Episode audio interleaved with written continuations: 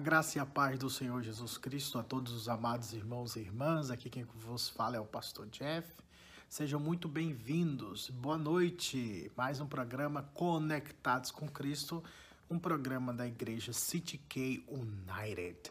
Grata satisfação, estamos aqui mais uma quinta-feira para ouvirmos a palavra do Senhor e meditarmos no ensinamento do Senhor Jesus como é do conhecimento de, daqueles que nos acompanham, todas as quintas-feiras nós estamos trabalhando o texto do Evangelho de Mateus, capítulo 28, quando o Senhor Jesus, ressurreto, dá ordem aos seus discípulos.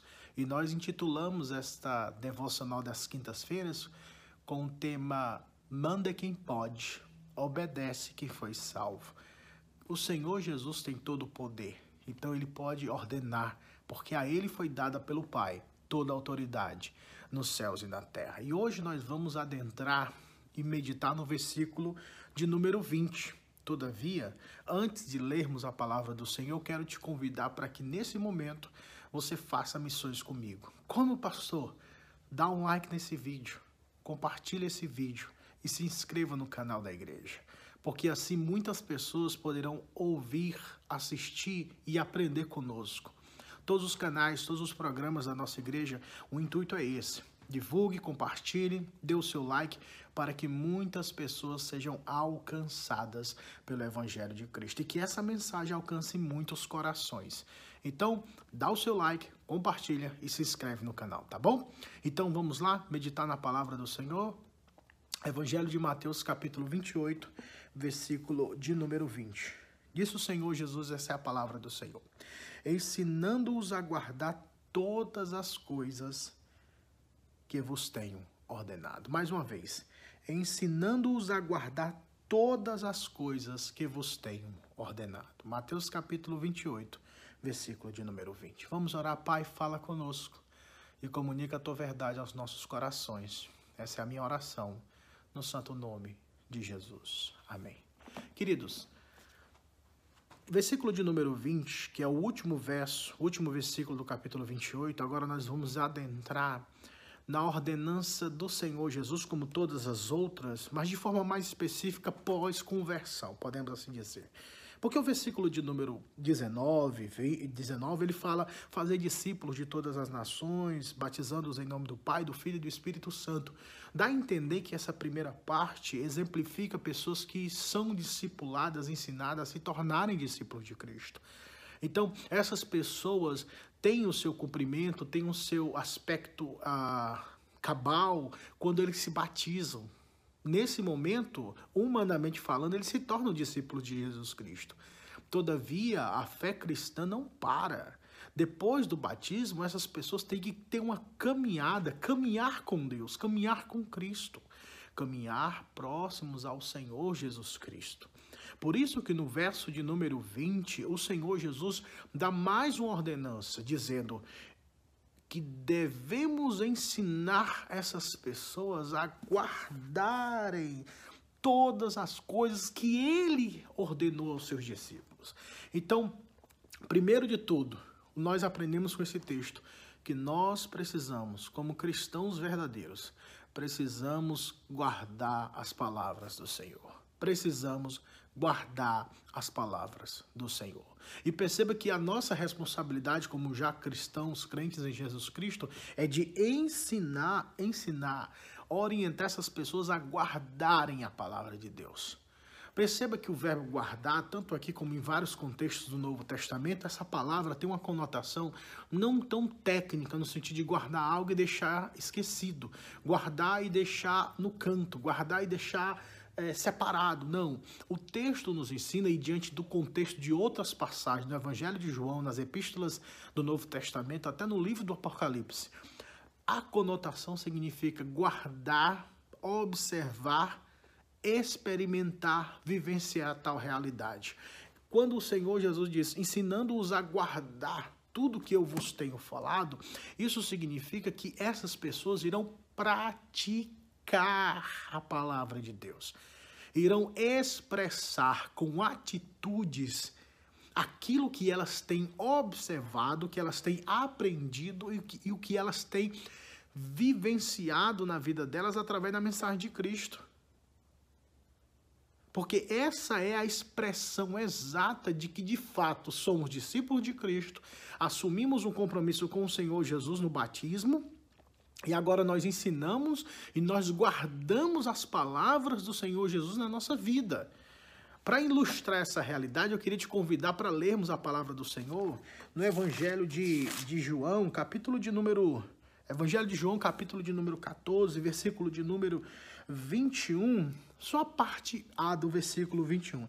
Evangelho de João, capítulo 14, versículo 21, diz assim, só a parte A.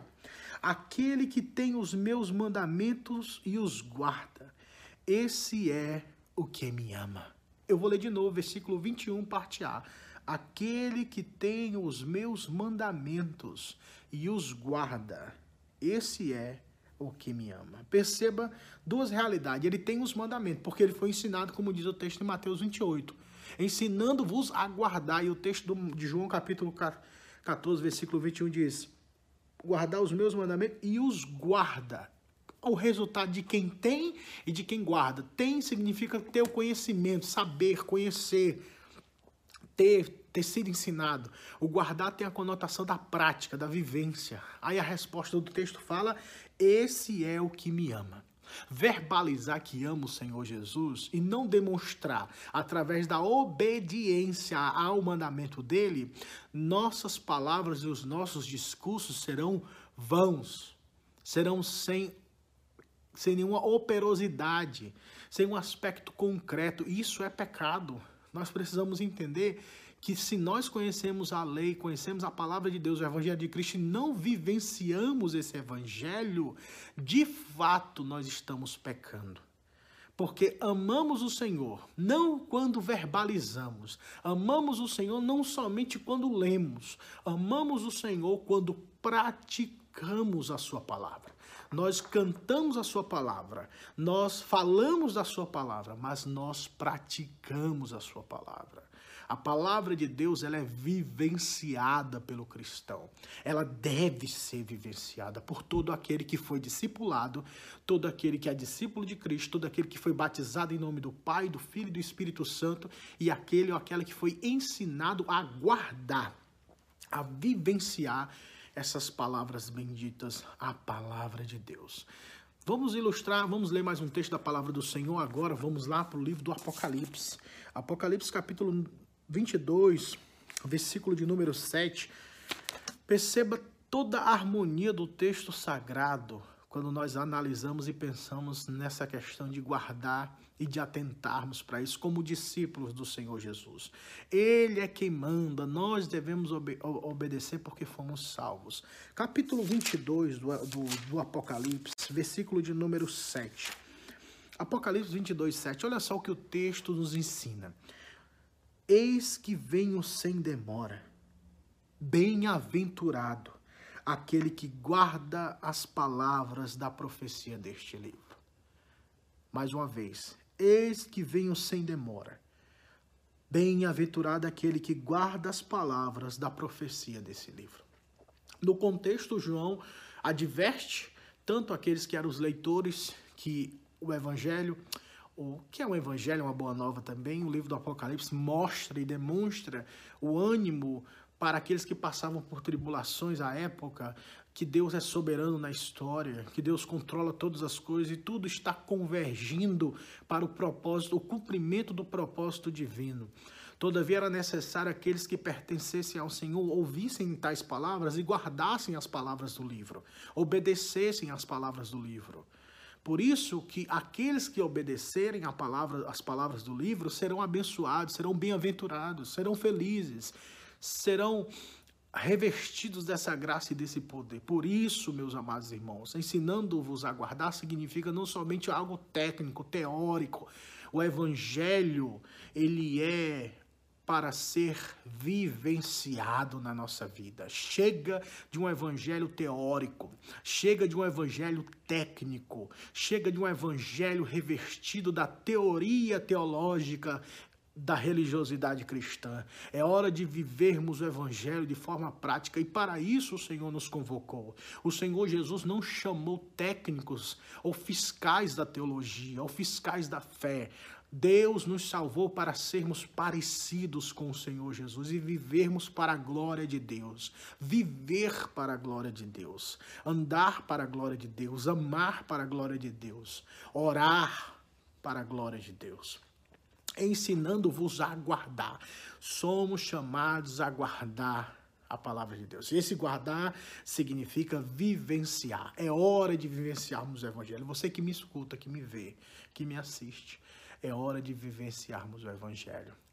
É hora de testificarmos com a nossa vida a verdade que temos pregado e crido nos tempos de hoje. Cem anos antes da reforma protestante, um homem chamado John Huss foi morto na fogueira por ir de encontro aos ensinamentos da igreja romana daquela época. Ele foi queimado vivo e antes de ser, de ser queimado, antes de, de acenderem os fo o fogo para queimar aquele homem de Deus, foi perguntado a ele se ele se retrataria daquilo que ele tinha falado como um momento de misericórdia, perguntaram: Você se retrata do que você falou para você se livrar desse fogo? Ele respondeu e disse que o fogo que seria aceso naquele momento iria durar só um tempo, um momento, mas o fogo eterno arderia muito mais. E ele continuou dizendo: Agora eu vou provar para vocês, com a minha vida e com o meu sangue, a verdade que tenho crido e tenho pregado. Eu vou provar com a minha própria vida a verdade que tenho crido e que tenho pregado. Aquele homem sacrificou a sua própria vida por amor a Cristo e ao Evangelho. E em suas palavras ele disse: Eu vou testificar que aquilo que eu acredito e prego é verdade na minha vida, que eu não me importo nem com, meu, com a minha vida, porque eu sei que minha vida está nas mãos de Deus. Você que me assiste, você vive para a glória de Deus, você vive o Evangelho. Lembre-se do tema central. Obedece quem manda quem pode, obedece quem foi salvo. E para finalizar, olha só o que o texto fala. Quando fala no versículo 20, ensinando-vos a guardar todas as coisas que vos tenho ordenado. Quem ordenou tudo isso? Foi o Senhor Jesus. Quem deu essa palavra foi o Senhor Jesus. Quem nos convoca a andarmos em santidade foi o Senhor Jesus. Não é palavra de homem, não é palavra da instituição religiosa, denominação, uma igreja local. É palavra de Deus, é palavra do Senhor Jesus. E a palavra do Senhor Jesus será obedecida por aqueles que foram salvos, foram salvos por Ele.